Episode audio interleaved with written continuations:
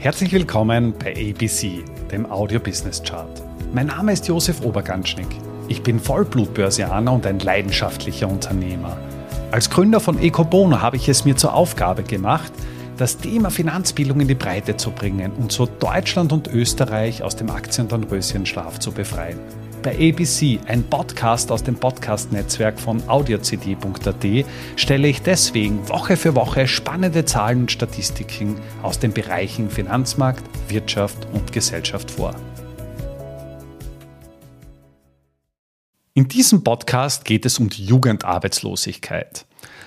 Als arbeitslos in diesem Segment werden jene 15- bis 24-jährigen Menschen bezeichnet, die aktiv auf Jobsuche sind und einfach keinen finden.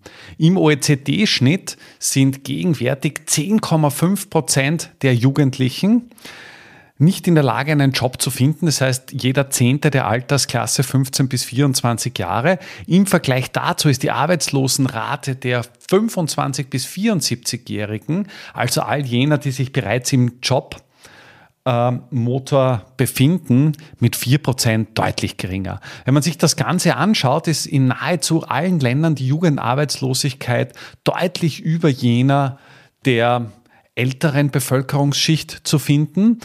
Am geringsten ausgeprägt ist das in Japan. Japan weist eine Arbeitslosenrate von 2,6 Prozent der 25- bis 74-Jährigen aus, beziehungsweise 3,8 Prozent der 15- bis 24-Jährigen. Spannend finde ich vor allem auch den Gap zwischen Österreich und Deutschland. In Deutschland liegt die Arbeitslosenrate der 25- bis 74-Jährigen laut Einschätzung der OECD bei 2,6 Prozent. Im Bereich der 15 bis 24-Jährigen mit 5,6 Prozent mehr als doppelt so hoch. Und wenn man das vergleicht in Österreich, Österreich hat eine Jugendarbeitslosenrate von 11,6 Prozent. Das heißt, es ist mehr als doppelt so hoch im Vergleich zu Deutschland und im Bereich der klassischen Arbeitslosenrate, also sprich der 25 bis 74-Jährigen, liegt sie bei 4,9 Prozent. Am größten ist der Gap, also zwischen der Jugendarbeitslosigkeit und der Arbeitslosigkeit der etwas älteren Menschen gegenwärtig in Costa Rica. Während 25 bis 74-Jährige eine Arbeitslosenrate von 7% aufweisen, liegt die Jugendarbeitslosenrate nahezu viermal so hoch bei unglaublichen 27,2%. Das bedeutet, dass mehr als jeder vierte Jugendliche, der aktiv einen Job sucht, einfach keinen findet. Besonders hoch ist die Jugendarbeitslosenrate in OECD-Ländern, auch in Spanien also mit 27 Prozent, in Griechenland mit 23 Prozent, in Italien mit 22 Prozent oder auch in Chile mit 20,9 Prozent.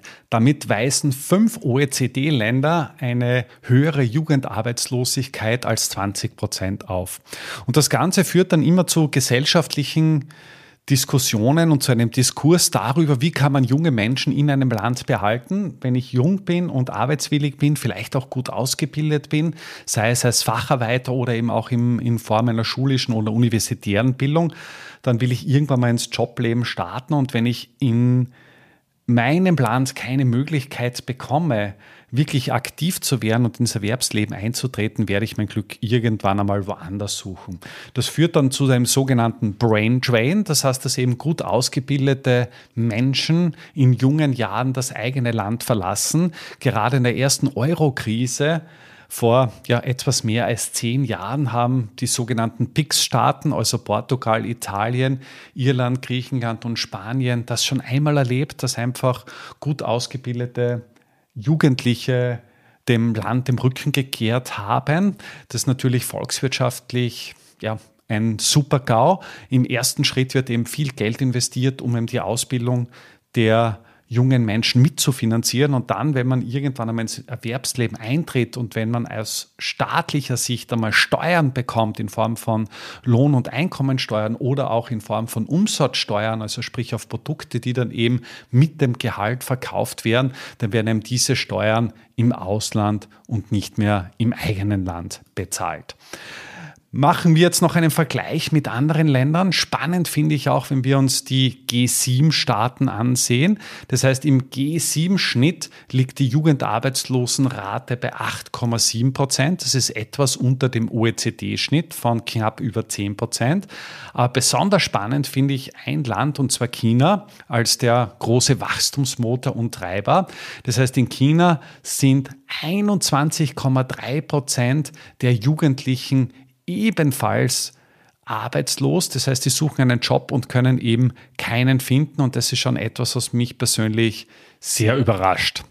Kommen wir abschließend noch zu, zu den einzelnen Geschlechtern. Grundsätzlich ist so, dass die Jugendarbeitslosigkeit unter jungen Männern deutlich ausgeprägter ist als die Jugendarbeitslosigkeit bei jungen Frauen.